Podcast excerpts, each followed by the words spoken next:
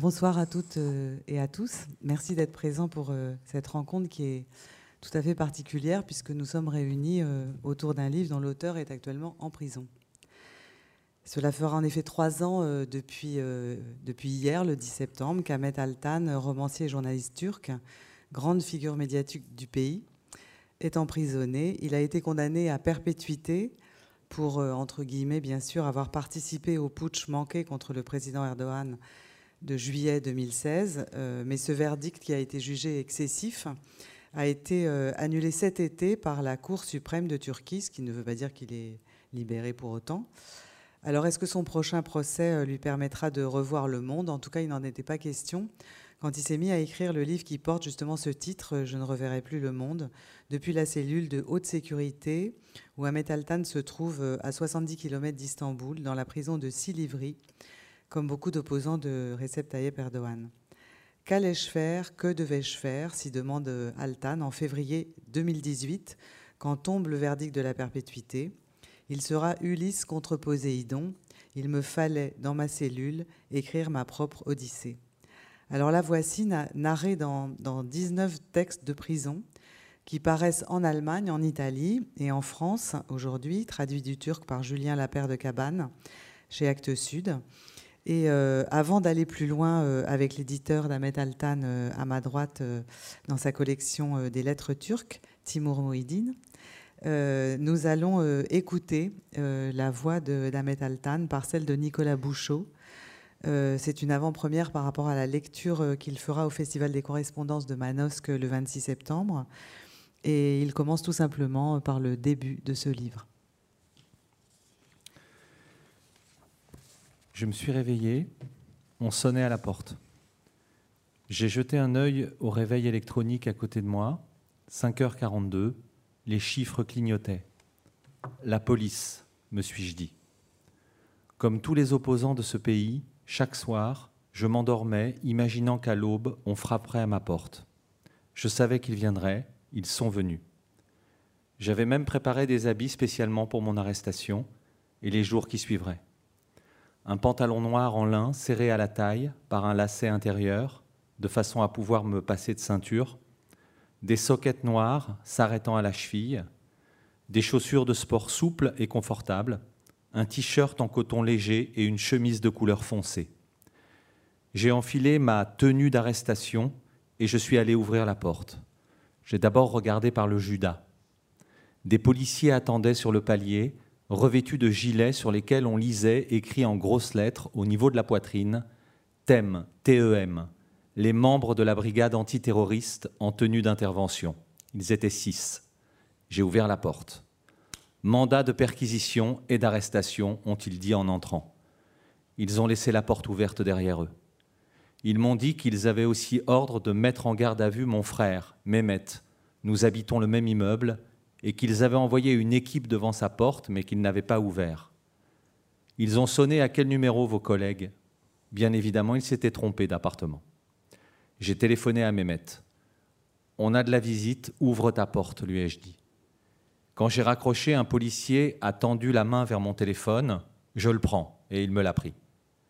Ils se sont séparés pour fouiller l'appartement. Le jour se levait. Affleurant au-dessus des collines, les rayons du soleil se diffusaient en vagues violettes, mauves et lilas dans un ciel qui paraissait une rose blanche. Un paisible matin de septembre s'éveillait, ignorant tout de ce qui se passait chez moi. Les policiers fouillaient toujours. J'ai fait du thé. Vous voulez du thé? leur ai-je demandé. Ils n'en voulaient pas.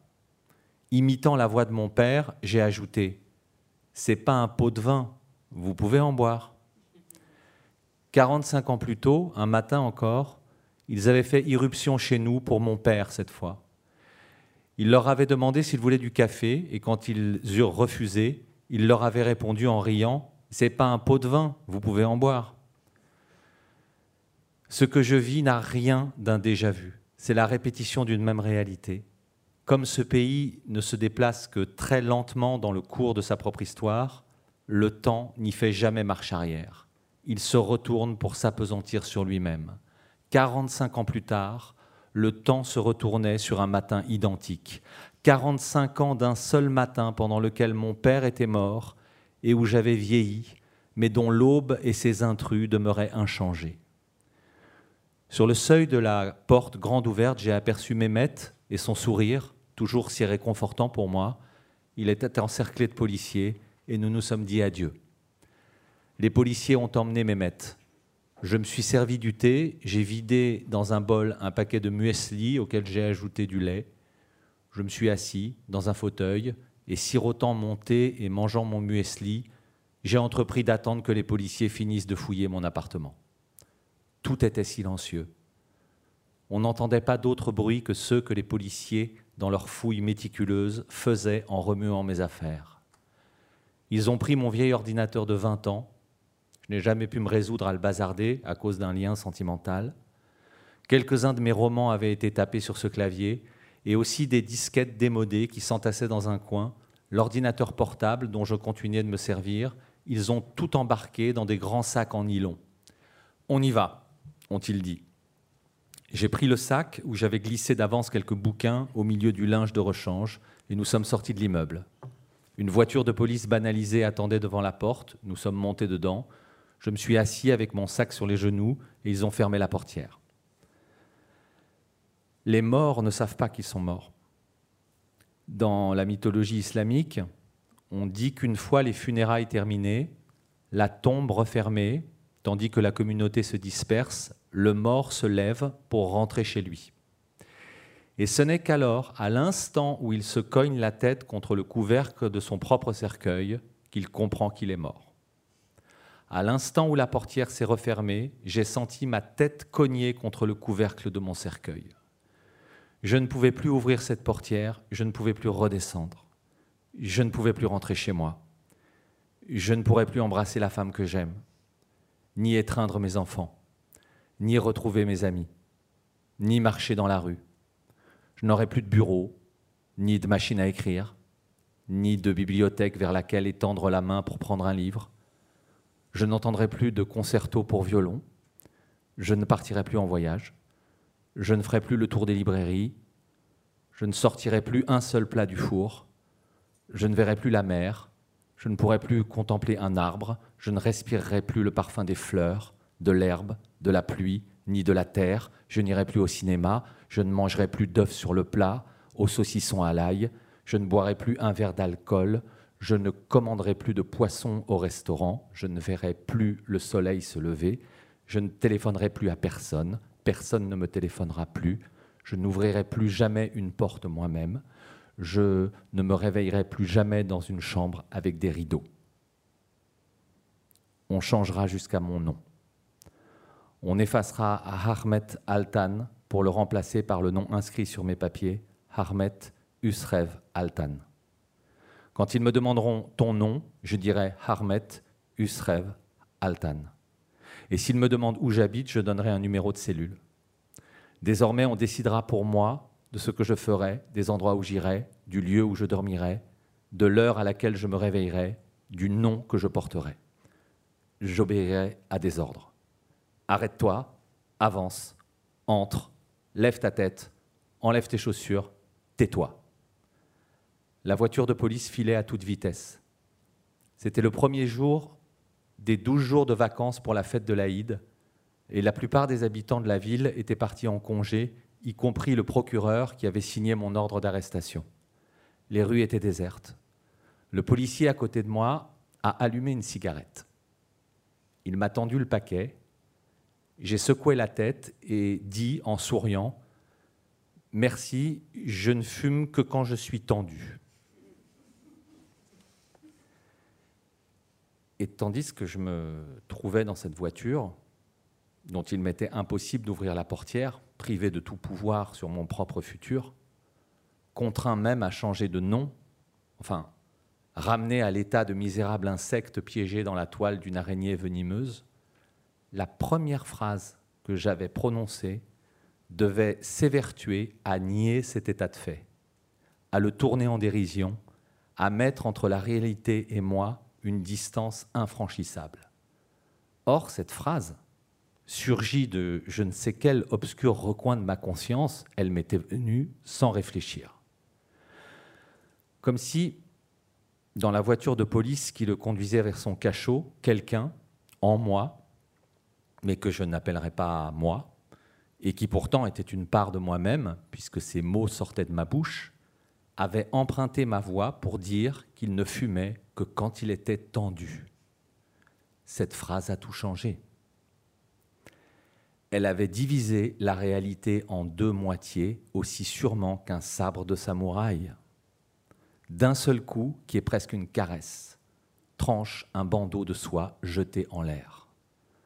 D'un côté, c'était un corps pris au piège, avec sa chair, ses os, son sang, ses muscles, ses nerfs. De l'autre, un esprit vaguement distrait, indifférent au malheur du corps, considérant de haut ses mésaventures présentes et à venir, car certain d'être intouchable, et qu'une telle certitude rendait effectivement intouchable, à l'instar de Jules César, pendant le siège d'Alésia, qui, lorsqu'il apprit qu'une grande armée gauloise allait venir au secours de la forteresse assiégée, donna en une seule phrase l'ordre d'élever deux remparts au pied de celle-ci, l'un pour bloquer la sortie des assiégés, l'autre pour contenir l'assaut des renforts sur ses arrières, j'empêchais d'un côté l'intrusion des dangers de la vie réelle et de l'autre le déferlement des angoisses qui s'amassaient dans les plus sombres recoins de ma conscience. Ainsi évitais-je de me trouver broyé à la jonction de la peur physique et de la peur psychologique.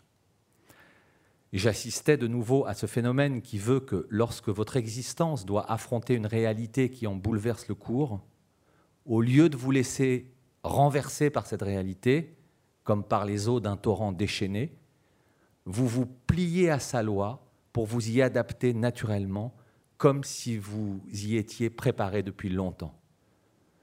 Et puisque je suis cet homme qui s'est retrouvé pris, jeté, ballotté dans les flots crasseux d'une réalité sordide, je peux dire avec assez de certitude que les victimes sont toujours les êtres raisonnables qui croient à la nécessité de s'adapter aux circonstances.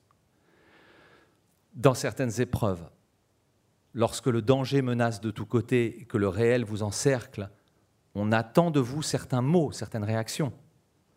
Mais si vous ne vous conformez pas aux attentes, si à cet instant-là, vous faites preuve d'une réaction ou d'une parole inattendue, alors c'est le réel lui-même qui se brise en miettes contre cette digue que votre esprit a farouchement dressée pour le contenir.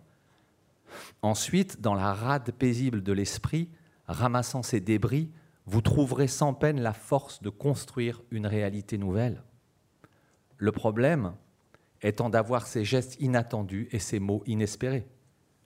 Si vous en êtes capable, si vous parvenez à vous moquer de la sainte lance que le destin pointe sur vous, alors, tel le jeune lieutenant de l'inoubliable nouvelle de Pouchkine, le coup de pistolet, indifférent au canon braqué sur votre cœur, vous pourrez continuer à manger tranquillement les cerises dont vous avez rempli votre chapeau.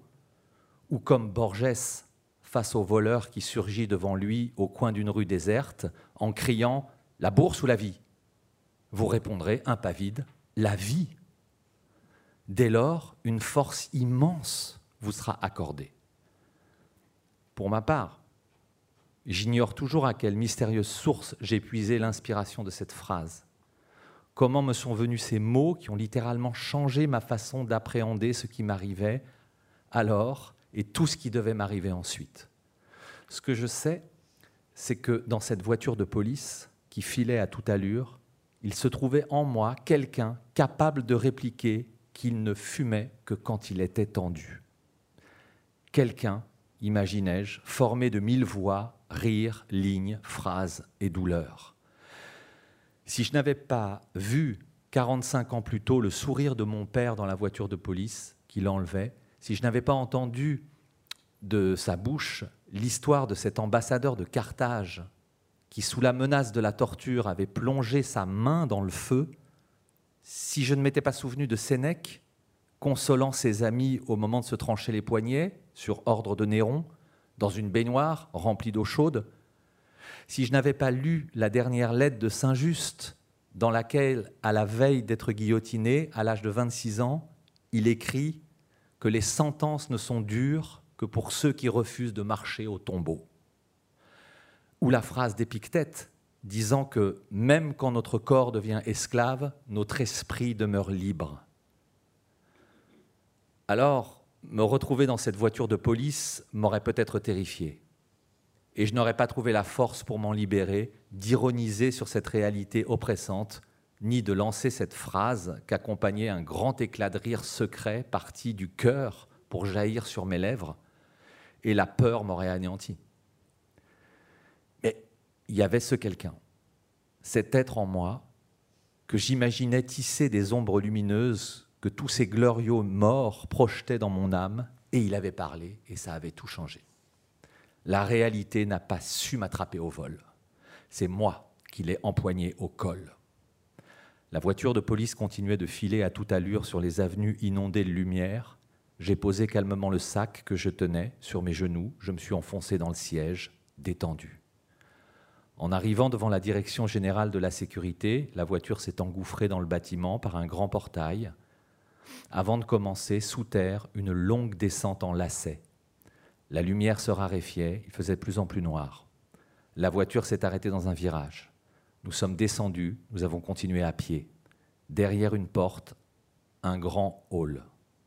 C'était un monde souterrain, inconnu des gens de là-haut. Monde dont ils ne soupçonnent même pas l'existence. Monde à l'odeur de plâtre, de sueur, de moisissure, aux murs jaunis, évoquant une forêt de soufre glacé.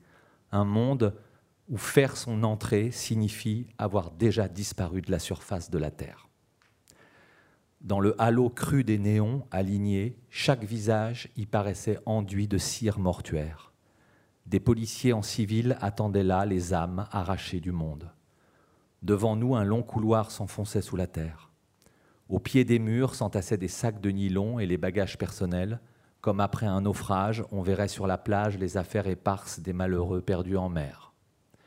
Les policiers m'ont enlevé ma montre, mes papiers, mes lacets, le fil qui servait de ceinture à mon pantalon. Dans les ténèbres refoulées, loin sous terre, hors du cœur de la vie, comme on jette la queue d'un fruit ou ses morceaux abîmés, chaque mouvement, chaque mot nous éloignait un peu plus du monde des vivants. J'ai suivi le policier dans le couloir, mes chaussures lacets raclant le sol. Il a ouvert une porte métallique.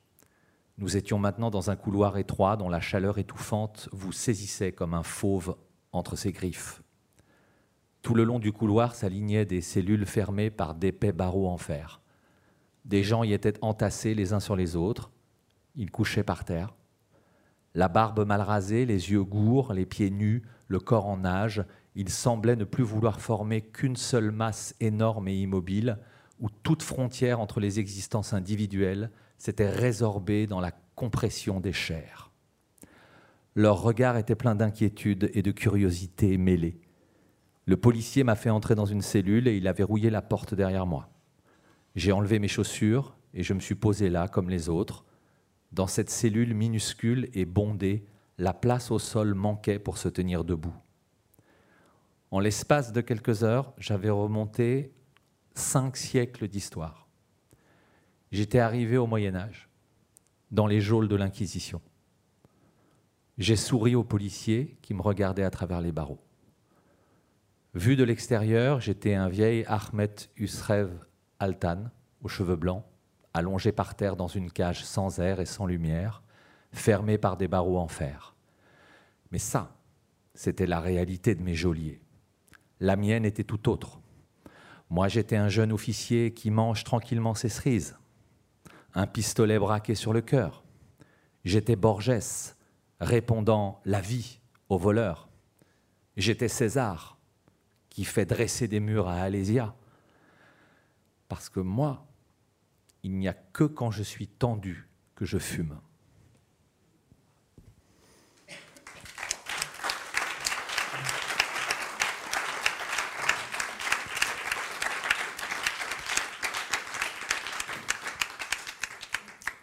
Ben, merci beaucoup, euh, Nicolas Bouchot, pour cette, euh, cette introduction. Donc, euh, c'est le premier texte du, livre d'Ahmed Altan.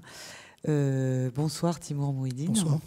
Euh, vous enseignez la langue et la littérature turque à l'INALCO et vous êtes l'auteur de plusieurs ouvrages dont le tour dernier vient de paraître. Euh, c'est Istanbul, euh, rive gauche, aux éditions du CNRS.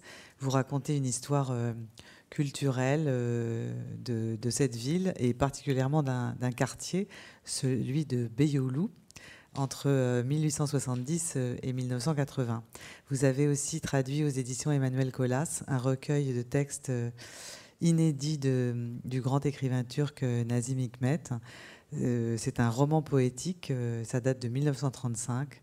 C'est absolument incroyable. Les lettres à Taranta Babou, qui raconte, au fond, enfin, qui donne parole à un jeune abyssin sous Mussolini. Enfin, c'est un texte tout à fait surprenant et admirable. Et puis, pour en revenir à notre sujet du soir, vous avez publié Ahmet Altan dans votre collection des lettres turques. Et avant d'aller plus avant dans le, parcours d'Altan et, et son œuvre, etc., on voudrait savoir ce qui, à quoi tient son sort aujourd'hui, puisque donc cette condamnation à perpétuité est, est en train d'être révisée. Euh, que peut dire le procès qui vient? Quand vient-il? Parce qu'on a l'habitude de, des incertitudes, c'est moins qu'on puisse dire. Ouais. Alors, il faut savoir qu'il a été condamné à la peine de prison à perpétuité multipliée par 3 plus 5 ans. Donc ça fait beaucoup. C'est presque incontable. Enfin, c'est une sorte de, mauvaise plaisanterie. C'est à la fois grotesque et, horrible. Et c'est à l'image de ce qui s'est passé depuis, depuis 2016 pour un certain nombre de personnes qui ont été euh, arrêtées, incarcérées, euh, sans qu'on sache euh, très bien pourquoi, dans la plupart des cas. Enfin, dans son cas, on a des, on a des indices, on a de plus en plus d'indices d'ailleurs, parce que euh, ce procès, donc, pour euh, euh, avoir incité, en fait, ce qu'on lui reprochait, d'avoir lancé des messages subliminaux à la veille du, putsch manqué, et donc d'être un des responsables, finalement, d'être un des complices de ce putsch guleniste, hein, donc du nom de Fethullah Gulen, qui est l'opposant principal de Tayyip Erdogan après avoir été un de ses plus proches amis. Donc une histoire tout à fait à la Turca, hein, une histoire turque euh, assez difficile à comprendre euh, de l'extérieur. Et alors toute une série d'autres procès euh, sont revenus sur la, enfin, sont, revenus s'insérer dans ces procès-là.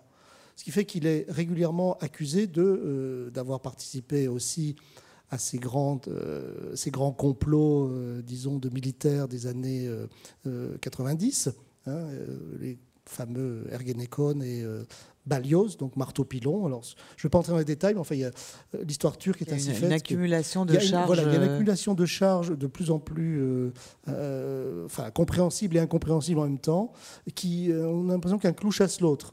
Et on ne sait absolument pas quand le véritable procès aura lieu, puisque euh, de toute façon, euh, les, charges sont très faibles.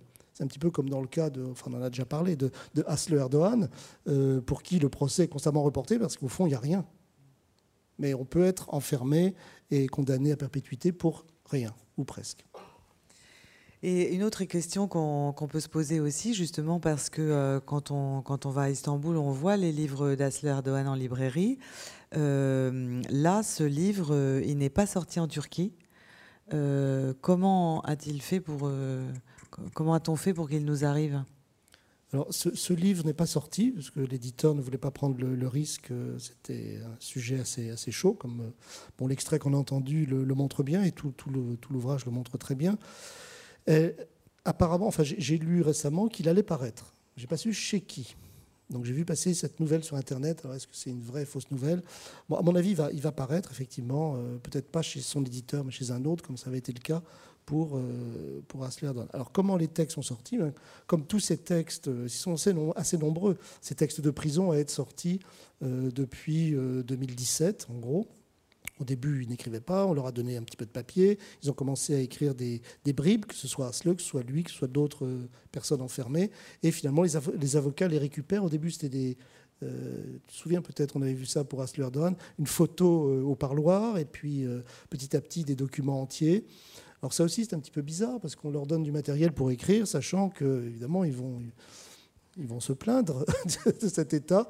Mais bon, c'est sorti comme ça, de manière euh, euh, finalement un peu clandestine au départ, et puis finalement très, très autorisée. C'est toléré. C'est toléré, et ensuite il faut évidemment le mettre en forme. Alors, c'est comme il y a, d'autres cas comme celui de Célatine Demirtas où euh, les auteurs peuvent pas relire. C'est un peu compliqué au niveau de la rédaction. Donc il faut qu'il fasse confiance à quelqu'un, quelque part, soit dans une maison d'édition, soit ailleurs, pour mettre ça en forme, etc. Donc c'est de l'art brut. Hein. C'est vrai que c'est un petit peu compliqué. Surtout que pour le cas d'Altan, on voit qu'il ne peut pas euh, écrire, enfin, il, ne peut pas avoir une correspondance avec qui que ce soit.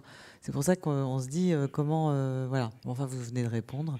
C'est donc euh, par les avocats. Quoi. Oui, j'en sais pas plus mhm. parce que c'est. Mais bon, c'est un petit peu un sujet de presque un sujet de recherche. Je pense que ce sera fait un jour de savoir comment toute cette littérature qui est quand même nombreuse, hein, qui, est une masse importante. mais bon, c'était le cas pour justement Mekmet qui est resté en prison de 1938 à 1950, 12 hein, ans. Il était condamné à plus, plus que ça, 20, ans.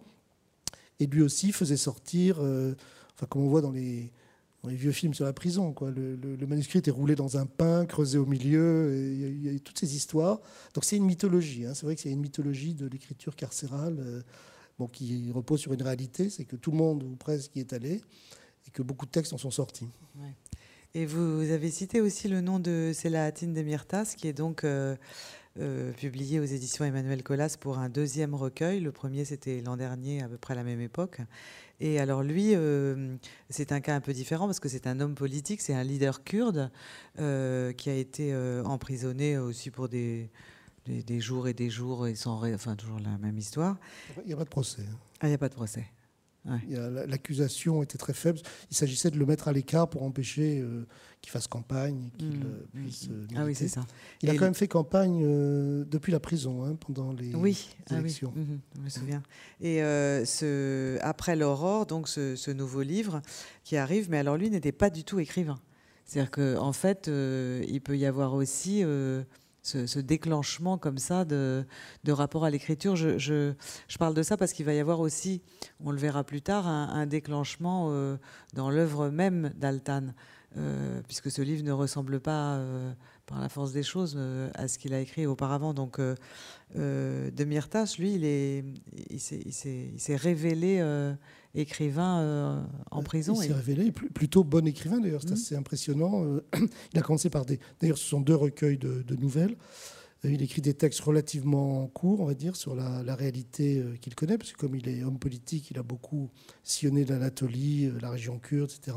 Donc il utilise toute cette matière pour en faire de la littérature et il le, fait très bien. C'est un, nouvel écrivain né en prison. Oui. Eh. Alors pour ce qui est de, de du risque d'écrire, du risque de l'écrivain. Vous venez de dire que euh, le recueil de Ahmet Altan n'était pas encore publié en Turquie, que son éditeur donc euh, euh, avait un peu des frayeurs. Mais il y a aussi une, il y a aussi une, une contradiction parce que, enfin, je me souviens quand on était à, justement à Istanbul en 2016 à la foire du livre, où partout, vous voyez, je veux dire, on, peut parfaitement acheter les livres de tous les opposants, des auteurs turcs comme euh, Muratan Mungan ou des et euh, c'est donc pas ce motif littéraire qui fait qu'on est enfermé. Comment vous pourriez, même pour Asler Dohan, c'était pour ses chroniques euh, dans un journal. Donc, est-ce qu'on peut revenir sur le parcours d'un Altan et de voir ce qui a été pointé chez lui? Est-ce que c'est le militant? Est-ce que c'est le défenseur des Kurdes? Est-ce que c'est le journaliste? Est-ce que c'est celui qui, je crois, s'est engagé aussi pour le pour la reconnaissance du génocide arménien? Donc, est-ce qu'on peut retracer cette lignée et voir euh, qu'est-ce qu'on enferme là? Alors, de toute évidence, c'est son travail de, journaliste. Euh, bien que son travail d'écrivain ait déjà subi les, fous de la justice, puisque son deuxième roman, dans les années 80, avait été euh, saisi, puis interdit pour obscénité. Hein. Euh, pornographie ou obscénité, euh, selon la loi turque. Donc il avait déjà été repéré, et en fait, euh, c'était des romans assez politiques sur les jeunes militants gauchistes nés 70 et 80. Donc il a commencé à avoir affaire à la justice dans ces années-là. par la suite, toutes les poursuites contre lui ou les ennuis qu'il a pu avoir avant d'être définitivement arrêté en, en 2016, c'était à la suite d'articles ou de tribunes. Donc il y a effectivement toute une série de tribunes. On pourrait les regrouper d'une certaine manière. Hein. Il y en avait une assez célèbre qui s'appelait Atakurt. Donc Atatürk devenait Atakurt, donc le père des Kurdes, qui était un plaidoyer en faveur de l'égalité euh, à venir et toujours pas réalisé des Turcs et des Kurdes. Il y a effectivement, euh, il a été très présent dans la campagne en faveur de Randink et de la reconnaissance du génocide arménien. En fait, comme beaucoup de ce type d'intellectuels, hein, c'est un type d'intellectuel euh, centre-gauche, on dit kémaliste, enfin centre-gauche ou centre-droite, ça dépend comment on regarde les choses, donc plutôt dans la tradition laïque de la Turquie dite moderne, tous ces gens-là ont finalement touché à tous les, tabous depuis les années 90 parfois avec la bénédiction du pouvoir quand même. C'est un petit peu ça, pour, dire les choses clairement, qu'on reproche, que certains critique reproche à Ahmed Altan, c'est qu'il a, il a frayé avec le parti au pouvoir.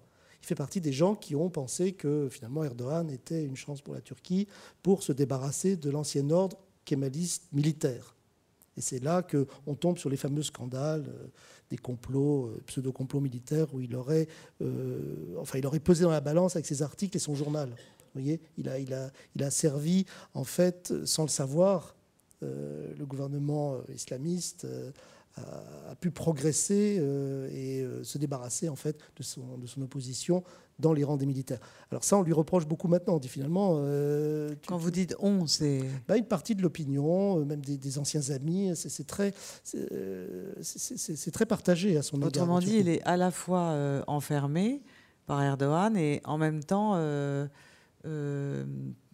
pas, pas, si soutenu que ça de l'intérieur, vous voulez dire? Oui, bah parce qu'en Turquie, la, compassion a tendance à circuler de manière un petit peu bizarre. Y compris, enfin, je, crois que je te l'ai déjà raconté, sur Asler Erdogan, il y a énormément de gens très critiques et qui disent bon, euh, cette femme euh, a beaucoup profité de ce système pour euh, finalement s'échapper en Europe. Euh, lui, bon, s'il sort de prison, on va lui dire bon, finalement, tu es sorti parce qu'il y a eu une pression à ton égard, etc. Alors que d'autres, évidemment, ne bénéficient pas de ce traitement-là. Il y a quand même pas mal de monde en prison. je pense à des petits éditeurs kurdes, à des journalistes beaucoup moins connus. Effectivement, c'est vrai. Donc on lui fait ce reproche-là. Mm. Et la Turquie est cruelle à l'égard de ses opposants aussi, une fois qu'ils sont arrêtés. Mm, mm. Oui, ce sont des paroles intéressantes euh, à entendre parce qu'on n'a pas souvent cette, euh, cette, nuance sur le, paysage euh, turc actuel. Alors, il me semble pourtant que même si le livre littéraire n'est pas un enjeu enfin, malgré ce que vous disiez sur le roman, n'est pas un enjeu suffisant, entre guillemets, pour, pour être arrêté. C'est pas ça forcément qu'on censure en premier. il est aujourd'hui un symbole, disiez-vous, dans les rues avant qu'on soit sur cette scène, euh, dans les rues d'Istanbul. Est-ce que vous pouvez euh, raconter comment le livre, euh, peut-être même pas pour son contenu vraiment, mais qu'est devenu le, livre comme objet de résistance aujourd'hui en Turquie et, récemment finalement? Oui. Alors on a vu ça très nettement. Moi, je je, pense l'avoir vu avec les, textes de Aslo Erdogan quand elle a été enfermée, puisque les ventes ont bondi d'un seul coup. Tous les libraires les ont stockés et les gens se sont précipités. Des gens qui ne l'avaient jamais lu l'ont acheté parce qu'elle était enfermée et que c'était très injuste. Donc cette injustice les attirait vers, vers les textes. Euh, je ne sais pas s'ils ont trouvé des réponses euh, à leurs questions dans les textes, mais en tout cas, ça a été vraiment euh, cette manière.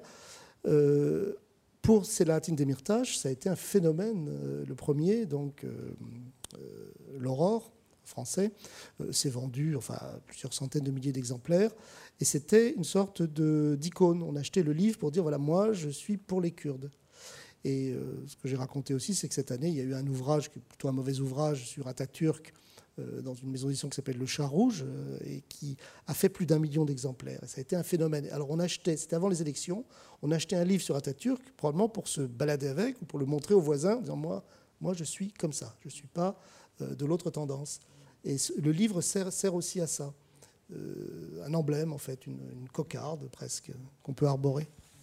Et pourtant, euh, les livres, on les, pourtant, où ça va avec, euh, les livres, on les détruit en Turquie, puisque là, durant l'été, le ministre de l'Éducation a confirmé la destruction de 301 878 ouvrages depuis la tentative de coup d'État de juillet 2016, ayant trait justement à, à Fethullah. Vous, vous confirmez ce chiffre ahurissant? Oui, c'est peut-être un peu faible d'ailleurs, ce chiffre. Alors, je ne sais pas si c'est un lien avec la crise du papier, peut-être pour euh, fabriquer de la pâte à papier, parce qu'il y a une grosse crise du papier depuis, depuis six mois. Mais euh, alors, ces livres qui ont été saisis et détruits, dans beaucoup de cas, alors il y a les livres traditionnellement saisis à la suite d'un procès. Hein, je répète, enfin, je voudrais préciser qu'il n'y a pas de, en fait, en Turquie, il n'y a pas de censure. J'aime bien cette phrase, en fait, parce que... C'est comme, comme, je ne fume que quand je suis tendu. C'est le même genre. Oui, c'est-à-dire qu'il n'y a pas de censure préalable. Un livre paraît, il y a un dépôt de plainte, ça peut être un citoyen, ça peut être un procureur, etc., et on engage des poursuites. Alors des fois, ça va très vite. c'est évident que si c'est un livre sur le prophète, c'est arrivé plusieurs fois, un livre sur Mahomet, ça va très vite. Que ça, c'est vraiment très mal vu.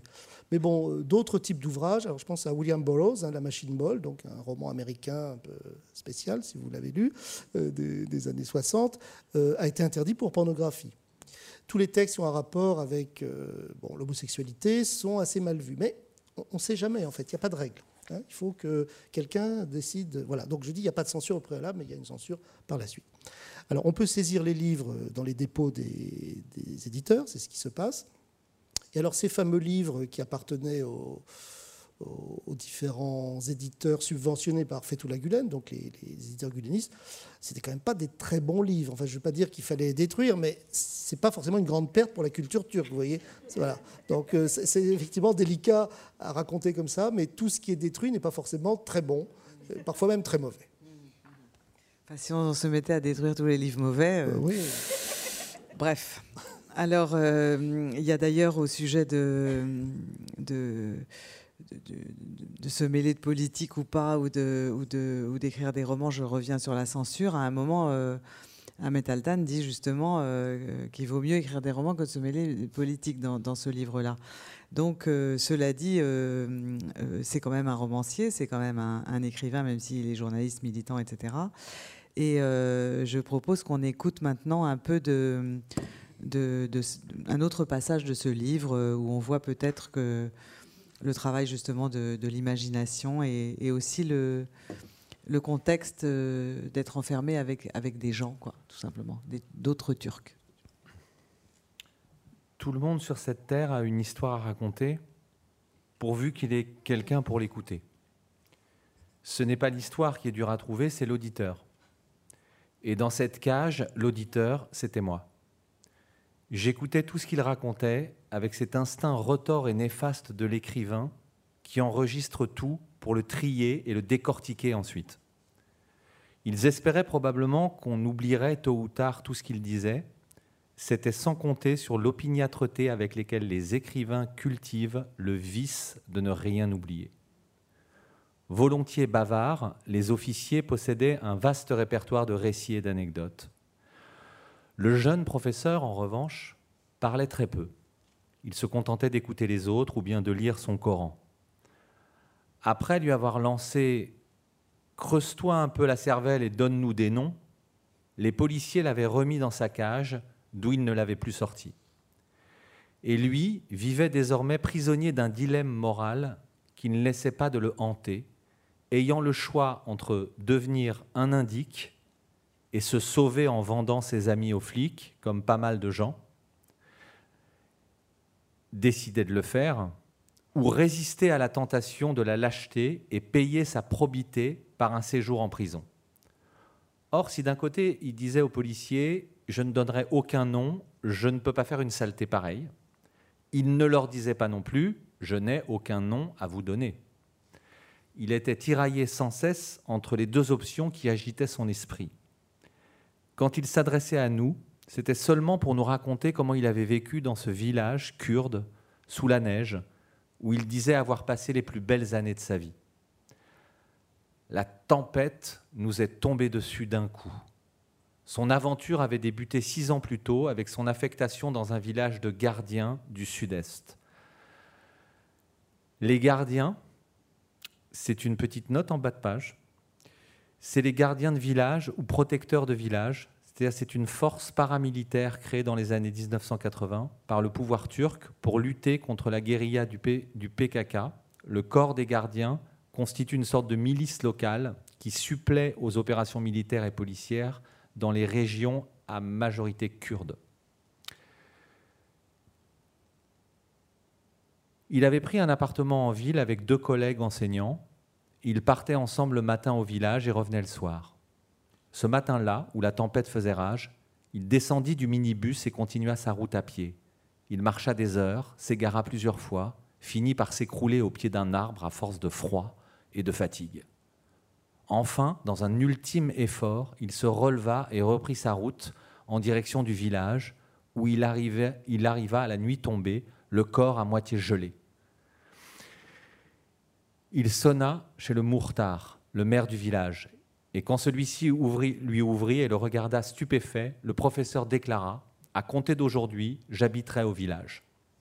Sa vie avait changé du tout au tout dès l'instant où il s'était dit Je vais descendre et continuer à pied jusqu'au village. Si chaque être humain a en mémoire de tels instants où sa vie et son avenir lui paraissent avoir basculé, il demeure toutefois très rare qu'ils en gardent une conscience aussi nette. Le jeune professeur, lui, avait gravé dans sa mémoire jusqu'au moindre détail de cet instant où il avait décidé de changer sa vie. Cette décision avait eu valeur de choix existentiel.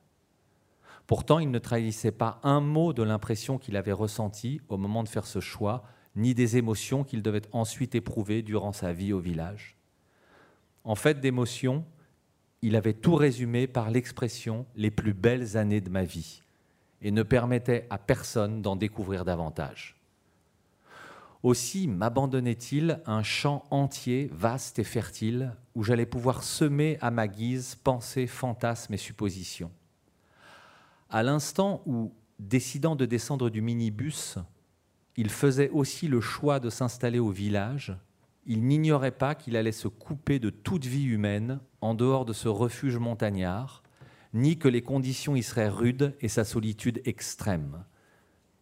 Cet instant fut celui d'un renoncement, l'instant où, se consacrant à lui-même, il renonça à tous les plaisirs, à toutes les distractions, aux discussions entre amis, aux flâneries parmi la foule en ville, au plaisir d'acheter une chemise qu'on a d'abord admirée dans une vitrine, et surtout au plus nécessaire d'entre tous, l'amour, à la possibilité de trouver son épouse. Il avait dédié sa vie à d'autres que lui, tel un moine, un saint, il s'était détourné de lui-même pour servir une cause qui n'était pas la sienne. Dans la cellule sans lumière, j'avais pris sa place dans le minibus, réussissant, je crois, à imaginer les émotions qu'il avait étreintes au moment d'en descendre. Plus que de les imaginer, je m'en suis emparé, à l'image du héros du roman de Suskind qui vole le parfum aux gens pour leur substituer ensuite mes propres émotions, tissant avec ses souvenirs une cape enchantée où m'abriter du monde. Voilà, c'est intéressant ce, ce, texte parce que euh, ça montre donc euh, la cohabitation avec des détenus, puisque dans cette prison donc euh, de Silivry, c'est ça, se retrouvent des, des opposants, c'est-à-dire des je ne sais pas si la plupart d'entre eux sont intellectuels ou quoi, mais en tout cas, lui, il, a vraiment des dialogues avec les, les co-détenus qui sont, euh, j'allais dire, d'un certain niveau. Euh, et, là, ce qui se passe avec ce professeur, c'est aussi, une, c'est aussi un, bout de réalité euh, turque qui, qui, je ne sais pas s'il la découvre, mais enfin, en tout cas, il, il la décrit comme si elle était neuve pour lui, quoi. c'est un passage très, très intéressant dans le livre, parce que d'abord, ça, rappelle euh, toutes les déclarations de Nazım Hikmet en son temps, hein, qui venait d'une famille assez aristocratique et qui euh, bon, avait fréquenté toutes sortes de gens dans les années 30, mais quand il entre en prison, il va découvrir vraiment la réalité anatolienne. Hein. C'est-à-dire, il est plutôt avec des. Euh, il a quelques opposants politiques, mais il est beaucoup avec des droits communs, donc il voit le petit peuple, les délinquants et il découvre quelque chose qu'il n'a jamais euh, touché du doigt. Et je pense que Ahmed Altan ne fréquente pas beaucoup de jeunes professeurs euh, musulmans. Donc ça, c'est effectivement euh, une sorte de choc. C'est salutaire. il découvre l'humanité de sa, de sa nation, de son pays, tel qu'il l'ignorait. Et ça l'oblige à se poser beaucoup de questions. Et puis, bon, le fait que lui soit très laïque, il le dit d'ailleurs, et soit amené à composer avec un jeune musulman, c'est un très beau passage. Parce que la Turquie est ainsi faite. Et puis d'ailleurs, il y aura des, dans un autre texte des, un vrai, un vrai échange euh, à trois euh, sur, le, sur la religion qui est magnifique aussi, avec le personnage de Myriam, mais vous verrez quand vous lirez. Là, je, je, reste un petit peu sur ce passage parce qu'on voit aussi à quel point, euh, dans, dans, ce dénuement, l'écrivain boit, absorbe. Et, voilà, finalement, c'est comme un travail littéraire, ce qu'il est en train de dire. Je suis dans le minibus, il n'a pas encore écrit, mais euh, il est déjà euh, dans ce, travail de, fiction. Alors, est-ce que vous pouvez nous dire euh, un petit peu comment ce texte s'inscrit dans l'œuvre d'Altan? Qu'est-ce qu'il écrivait comme type de roman jusqu'alors? Nous faire un peu découvrir l'écrivain, puisque vous avez publié, du moins chez Actes Sud, on, peut lire de lui dès 2008 L'amour au temps des révoltes, puis comme une blessure de sable, sabre pardon, en 2000 livre qu'il évoque d'ailleurs comme une blessure de sabre, puisque euh, à un moment, il dit qu'il a lui-même écrit euh, dans, ce roman euh, sa situation de condamné. Enfin, ou du moins d'arrêter, de, d'emprisonner, enfin, quelqu'un qui va être. Voilà. Il, dit ça, effectivement. Voilà. Donc, bah, à vous, Timur Mouhidine. Donc, il a, bah, il a une œuvre assez longue, puisqu'il commence en 82 et il publie jusqu'en 2015 toute une série de romans, une 12 ou 13, euh, qui sont de, enfin, d'ampleur et je dirais de qualité différente. Je pense que les premiers sont vraiment très bons, mais c'est des romans politiques, fait euh, ce qu'on écrivait juste après le coup d'État, un autre coup d'État de 80. Ensuite, donc, dans ces deux romans que, tu as cités, ce sont des romans euh, historiques sur le début du XXe siècle, sur la période jeune turque. Et c'est une période qui a été beaucoup réexplorée par euh, les, romanciers turcs. C'est une période où bon, on va se mettre en place justement le, fameux kémalisme et où les réactionnaires, c'est-à-dire les, musulmans qui vont être opprimés à cette époque-là, vont commencer à concocter des plans de revanche. Enfin bon, c'est-à-dire qu'on peut lire le XXe siècle dans cette période-là. Je pense que c'est pour ça aussi qu'il l'aborde. Beaucoup d'autres romanciers l'avaient fait. Alors, ce sont des romans avec des personnages en couleur, avec euh, petite dose d'érotisme. Enfin, il était connu pour ça. Bref, c'est très lisible. C'est euh, une littérature presque populaire. Voilà. Mais d'une certaine qualité. Parce Mais on a l'impression qu'il n'est pas encore tout à fait romancier, là. Il est romancier depuis quelque temps. Enfin, il est écrivain, plus que romancier, plus ce sont des lettres. Euh, le choc a été salutaire en prison. C'est-à-dire qu'il a été confronté à des enjeux beaucoup plus profonds que simplement raconter l'histoire de son pays ou compléter son travail de journaliste.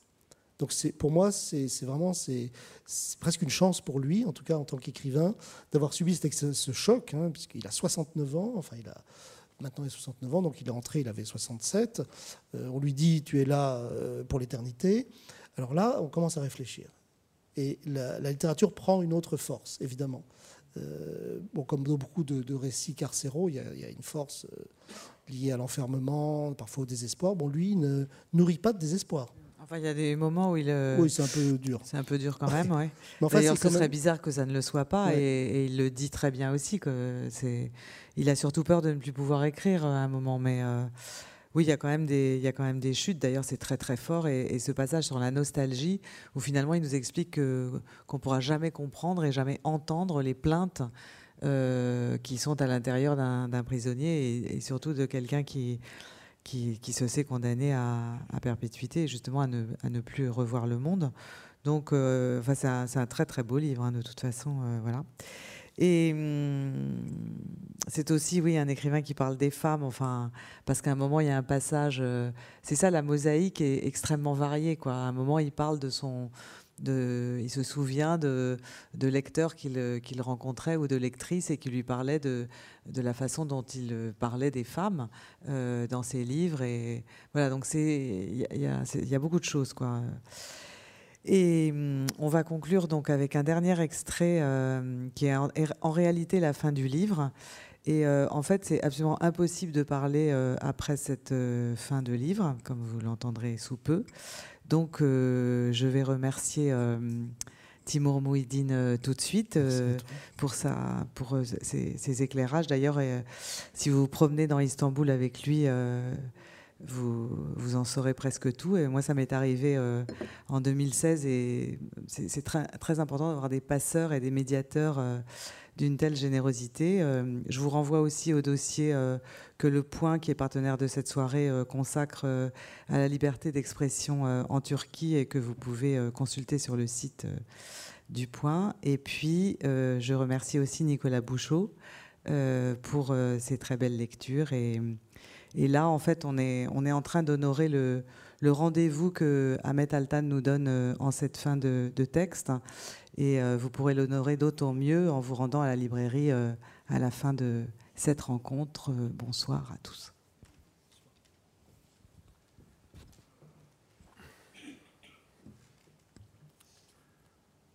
Zénon Délé, dans un célèbre paradoxe, tant controversé, dit à peu près ceci.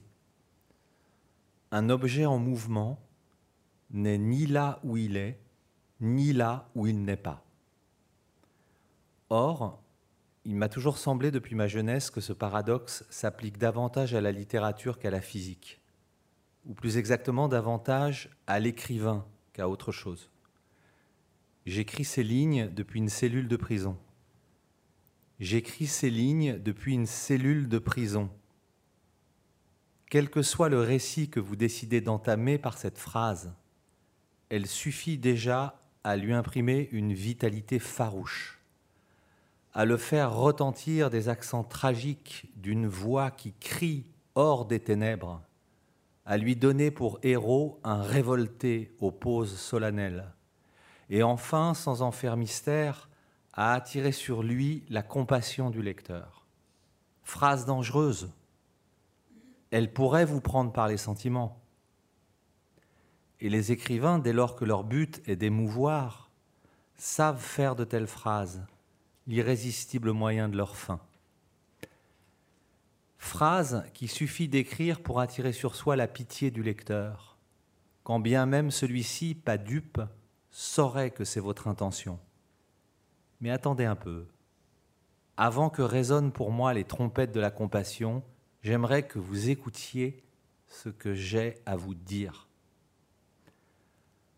Oui, je suis incarcéré dans une prison de haute sécurité perdue au milieu de nulle part. Oui, je vis dans une cellule dont la porte s'ouvre et se ferme dans un tintement de métal. Oui, je reçois mes repas par un trou dans la porte. Oui, même le ciel au-dessus de la petite cour bétonnée où je tourne en rond est enfermé d'un grillage. Oui, il m'est défendu de voir personne en dehors de mes enfants et de mes avocats. Oui, il m'est interdit d'écrire ne serait-ce que trois lignes à ceux que j'aime. Oui, je dois aller me faire examiner à l'hôpital. Il décroche une paire de menottes d'une patère et me les passe au poignet. Oui, chaque fois qu'il me sort de cellule, je m'entends hurler en plein visage Lève tes mains et enlève tes chaussures. Tout ça est vrai, mais ça n'est pas toute la vérité. Les matins de printemps, quand les raies du soleil qui glissent à travers les barreaux viennent se planter dans mon oreiller comme des javelots scintillants, j'entends le pépiment joyeux des oiseaux qui ont posé leur nid sous les hauts vents de la cour, et le craquement étrange des bouteilles d'eau que les prisonniers des cours voisines écrabouillent sous leurs pieds. Alors, j'ai l'impression de m'éveiller dans la villa flanquée de grands jardins où j'ai passé mon enfance ou bien, mais ne me demandez pas pourquoi, dans un hôtel parisien, au-dessus d'une rue gazouillante, comme celui du film Irma la douce.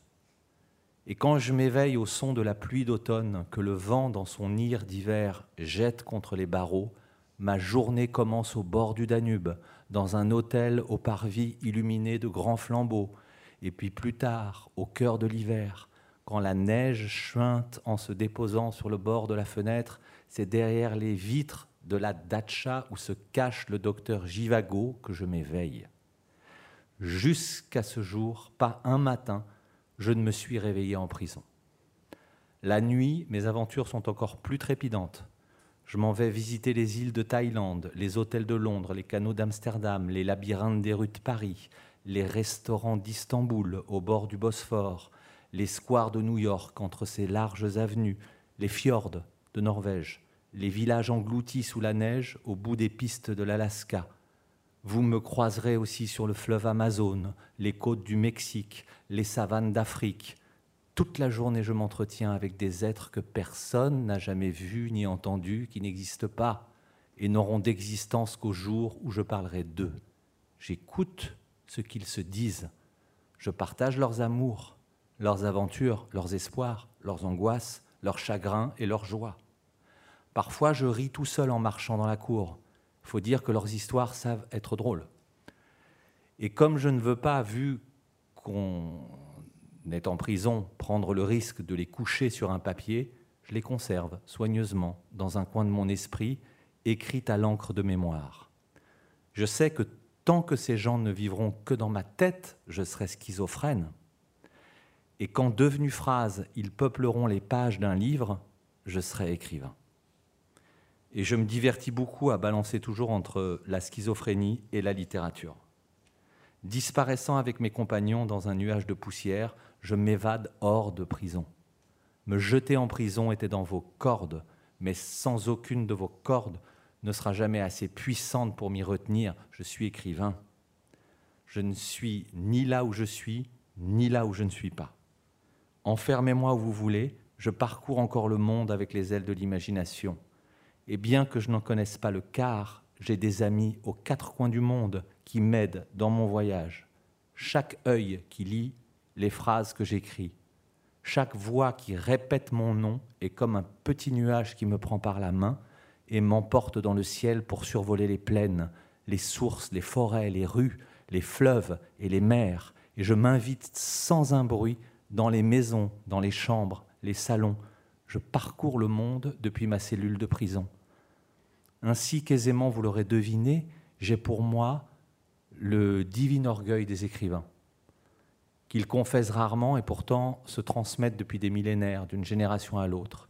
Et j'ai pour moi aussi cette confiance que la littérature, telle une coquille, avec sa perle, m'a accordé de faire grandir en son sein. Et j'ai pour moi encore cette cuirasse faite de tous mes livres qui me protège et me rend invincible. J'écris ça dans une cellule de prison, mais je ne suis pas en prison. Je suis écrivain. Je ne suis ni là où je suis, ni là où je ne suis pas. Vous pouvez me jeter en prison, vous ne m'enfermerez jamais car comme tous les écrivains, j'ai un pouvoir magique. Je passe sans encombre les murailles.